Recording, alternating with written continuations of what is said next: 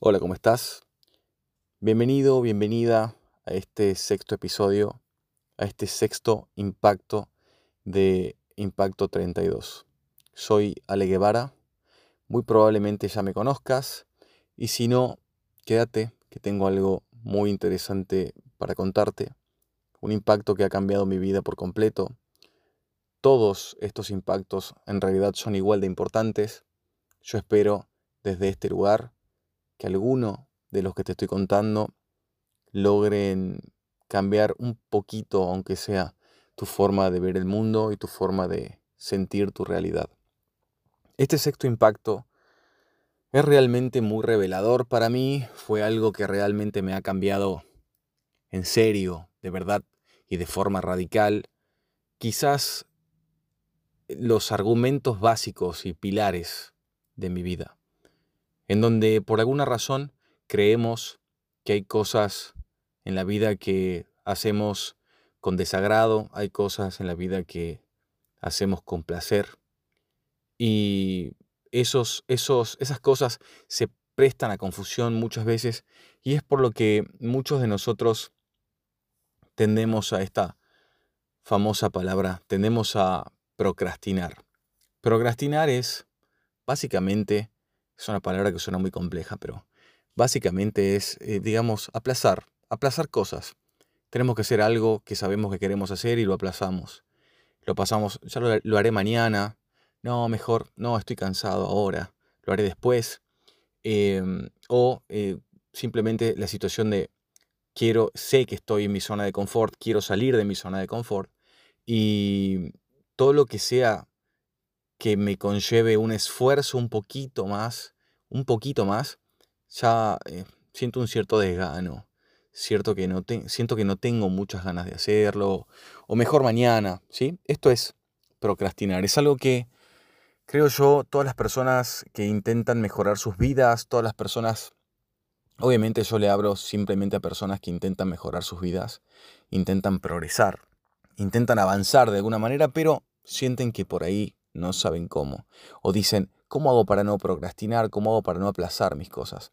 Entonces, yo eh, pasé por esto durante mucho tiempo, realmente durante mucho tiempo en mi vida. Y de hecho, llegué a tener tal nivel de, digamos, procrastinación, si, se, si vale decirlo así, que sentía que estaba tan ocupado, mi mente estaba tan ocupada pero mi día no avanzaba en nada y me pasaban semanas, meses y años. Yo llegué a, encontrarme en el 31 de diciembre, cuando creo que todos hacemos cuentas y decimos, a ver qué tal fue este año, qué pasó este año, qué hice, qué no hice. Y llegué a darme cuenta que había desperdiciado todo mi año. Todas las metas que supuestamente quería hacer, no las había cumplido. Y lo peor de todo fue cuando me encontré aún peor que cuando había iniciado el año. Esto es algo que si te ha pasado, si has vivido, quiero que sepas que es bastante común. No voy a decir normal, pero voy a decir bastante común. Y se da por este famoso mal hábito de aplazar las cosas.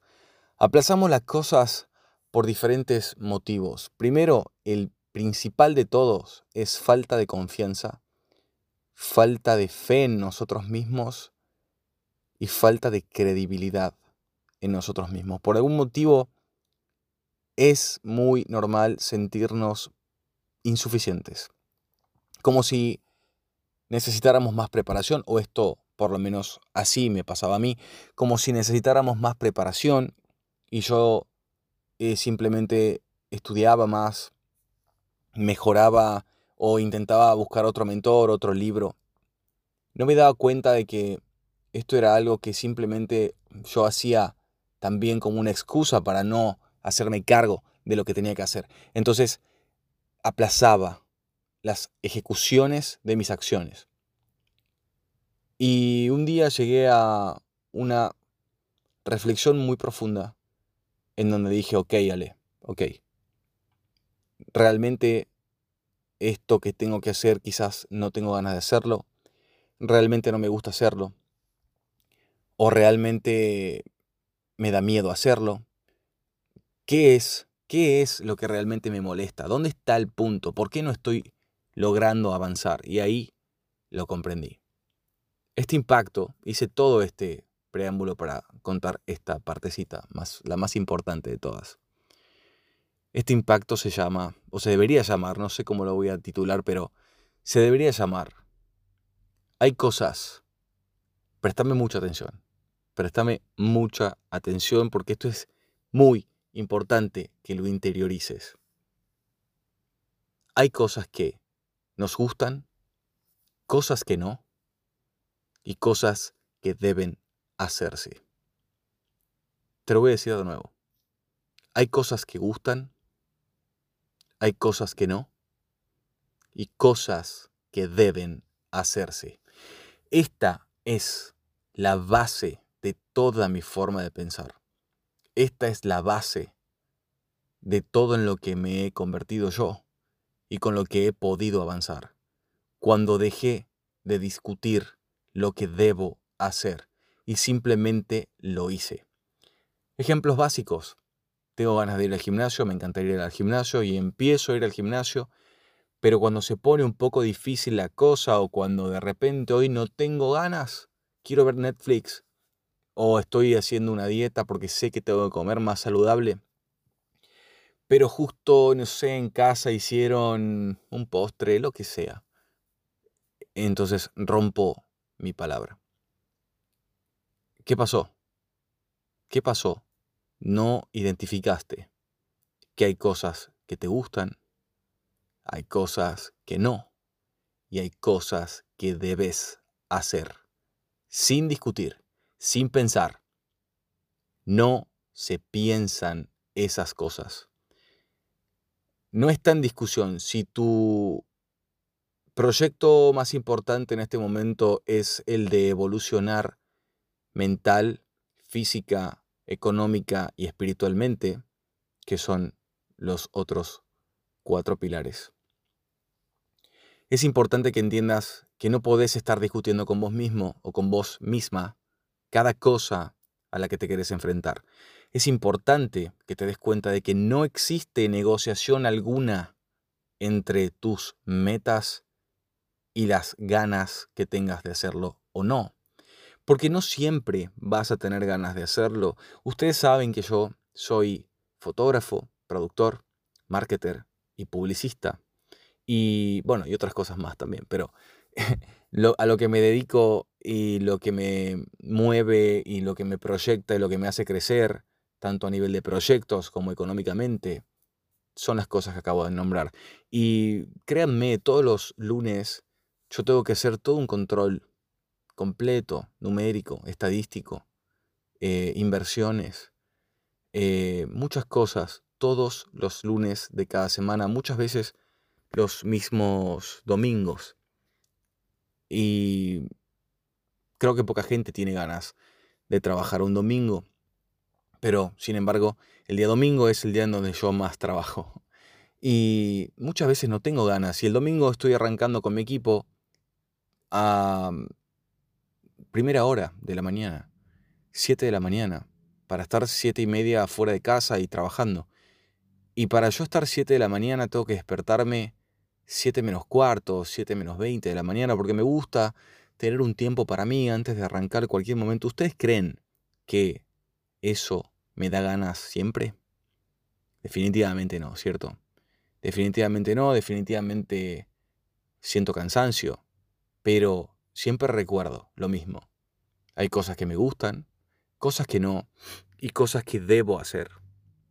Cuando yo digo cosas que debo hacer, me refiero a cosas que no voy a discutir, a cosas que no voy a negociar conmigo mismo, porque yo tengo muy en claro qué es lo que quiero ser, quién quiero ser, qué quiero lograr y a dónde quiero llegar.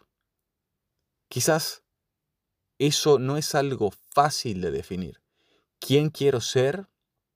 Qué quiero lograr y a dónde quiero llegar, quizás no sea fácil de definir. Realmente eso me ha costado unos seis o siete años. Definir y, por supuesto que muta con el tiempo, evoluciona. Puedo ver caminos más lejanos mientras avanzo. Pero para yo poder sentir el avance, debo dejar de negociar mis metas, mis valores. Debo dejar procrastinar, básicamente. Y para poder hacerlo, tengo que entender de nuevo, y lo voy a repetir muchas veces en este podcast, hay cosas que me gustan, cosas que no, y cosas que debo hacer. Si tengo la suerte un día de que camino hacia algo, o tengo un objetivo, o tengo una acción, o lo que sea, y me gusta hacerlo, como gracias a Dios por lo general me ocurre, trabajo y amo lo que hago, lo hago feliz, perfecto.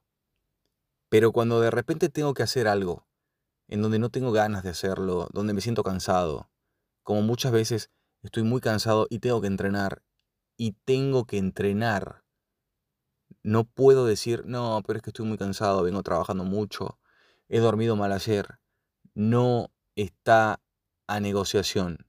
No se puede negociar porque yo estoy construyendo un cuerpo, estoy construyendo una vida, estoy construyendo una economía, estoy construyendo muchas cosas. Entonces, siempre recuerdo dónde está mi rumbo, cuál es mi norte.